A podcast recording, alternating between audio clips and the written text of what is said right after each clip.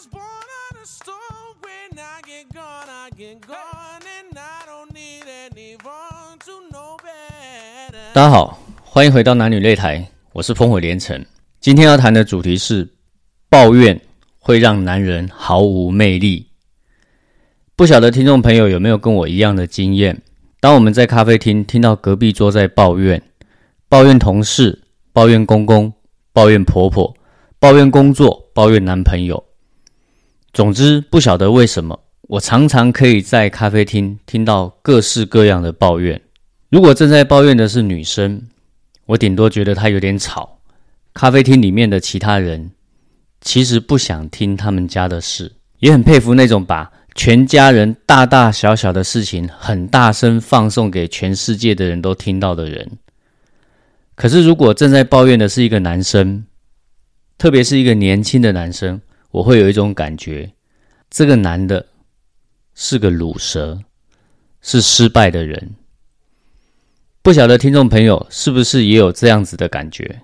当我们听到一个陌生的男子在抱怨，而且是不停的抱怨的时候，我们根本不会在意他抱怨的事情到底是对是错，听起来有没有道理，只会觉得这个男人有问题，至少肯定不是一个成功的男人，不是一个很顺、很成功的男人。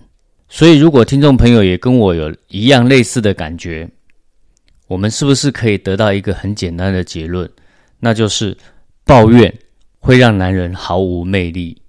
听到这边，部分男生可能会觉得，诶，这种说法对男生太不公平了。男生也是人啊，男生也有情绪，男生也有表达情绪的权利，没有错。但是呢，我这边想再跟天下的男生们再强调一次，现在。请你先拿起一张 A 四的白纸，然后用力在上面写下“公平”两个字，然后把它丢在地上，然后用力的踩三下，然后拿到碎纸机去碎掉。从此以后，男人，你的世界再也不要提到公平。公平事实上只存在幼稚园小朋友的脑袋里，它是阻碍男人长大的假概念。大人的世界。不是这么的公平。一个男人如果公平占满了我们的脑子，那就注定我们将永远都长不大，永远都当不了一个承担责任的男人，永远都只会是妈宝、乳蛇、幼稚园小朋友。身为男人，至少不要跟自己的女人计较公平。回头我们来聊抱怨，为什么抱怨会让男人？在自己的女人面前毫无魅力，因为第一，抱怨其实是源自于男人想从女人身上得到母亲的关爱，但是这根本就是对于女性大脑有关母爱认知的天大错误。什么意思呢？女性大脑的确充满母爱，但是伟大的母爱，它的对象仅限于小孩和宠物。有一个很经典的笑话，这样说，大家应该也听过。男生很有尬词的跟女朋友呛瞎说：“今天旺财跟我，你只能选一个。”下一秒，画面就转到男生很落寞的拖着行李箱，回头看着女朋友手上抱着得意的旺财。从小到大，男生不管遇到任何委屈，都可以从妈妈这边得到安慰和鼓励。长大以后，误以为也可以在女朋友和老婆这边得到相同的待遇，这是对母爱严重的认知错误。女朋友或者是老婆，她不是妈妈，她不一定会给你无限的母爱。第二个原因，在抱怨的时候，男人的脑波是极其微弱的。有在听男女擂台节目的听众朋友，可以回头复习一下。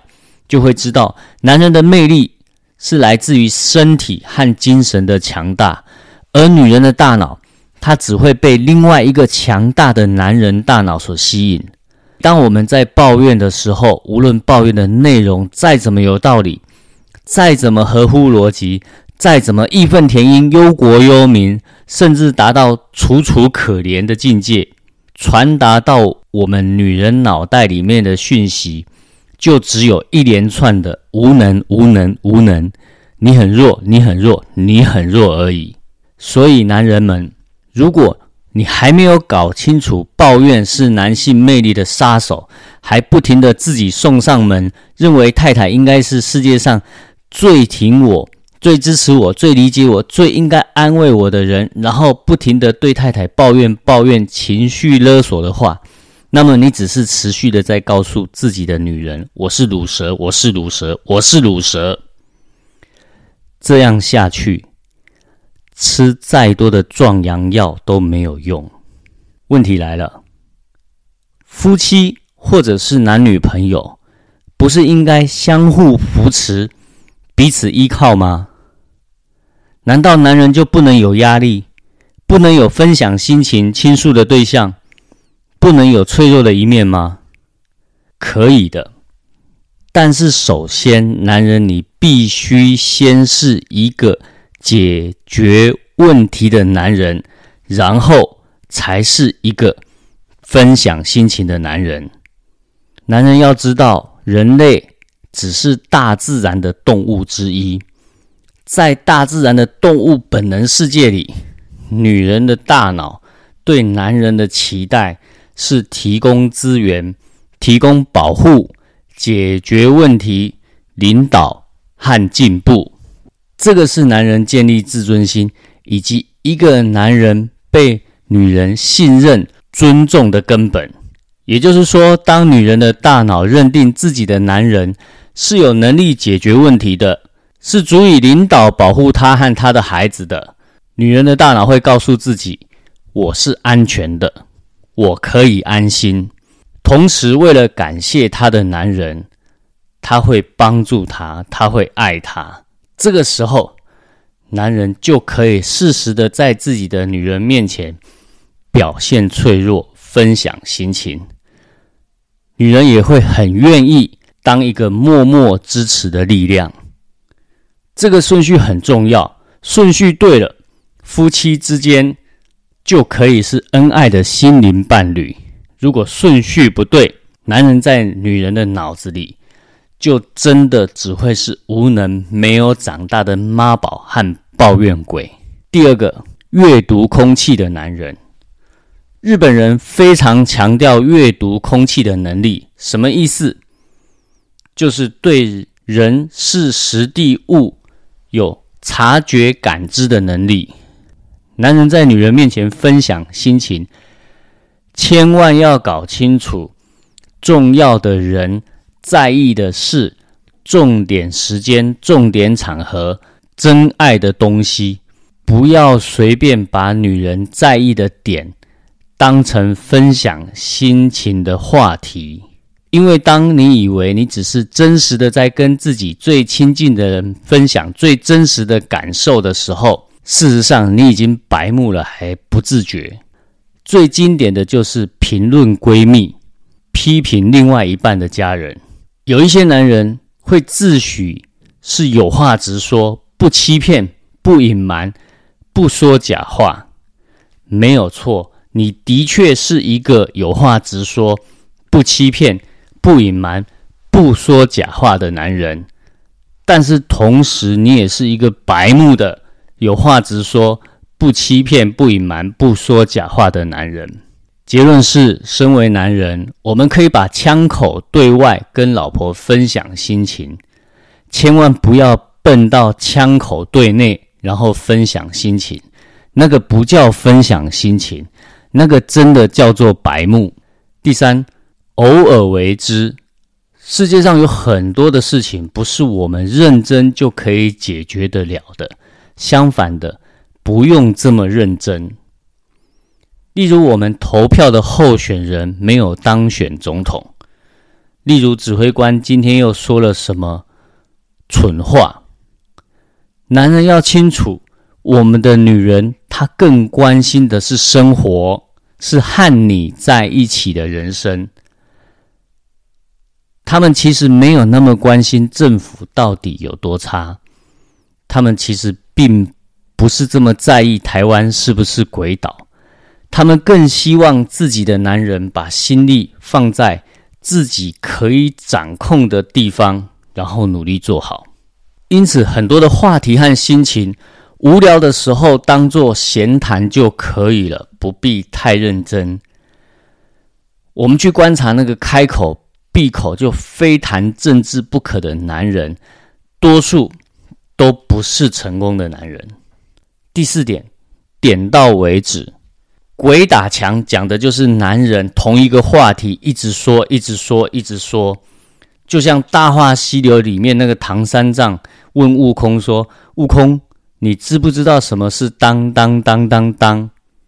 然后一直在悟空的耳朵旁边，一直 Only you，一直 Only you 的碎碎念，碎碎念，最后念到悟空受不了，一个棒子就 K 下去，然后说都已经说了不要了，还一直在那边哦哦哦哦哦，完全不理会人家的感受。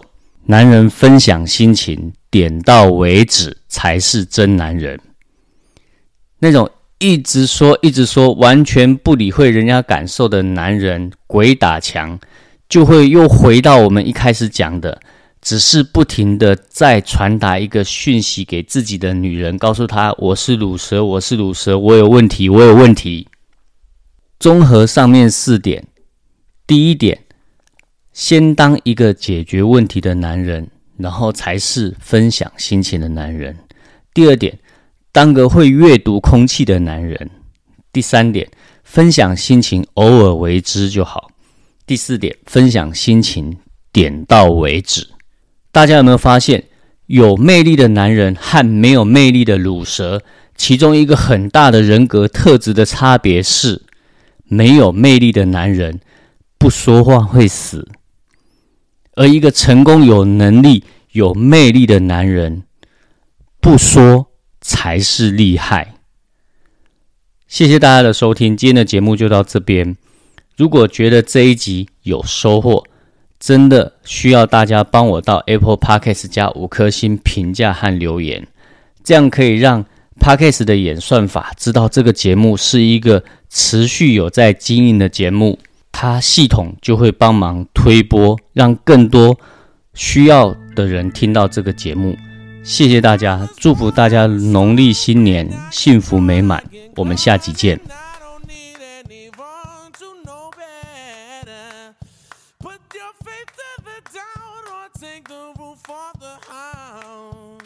We don't need gravity to get down.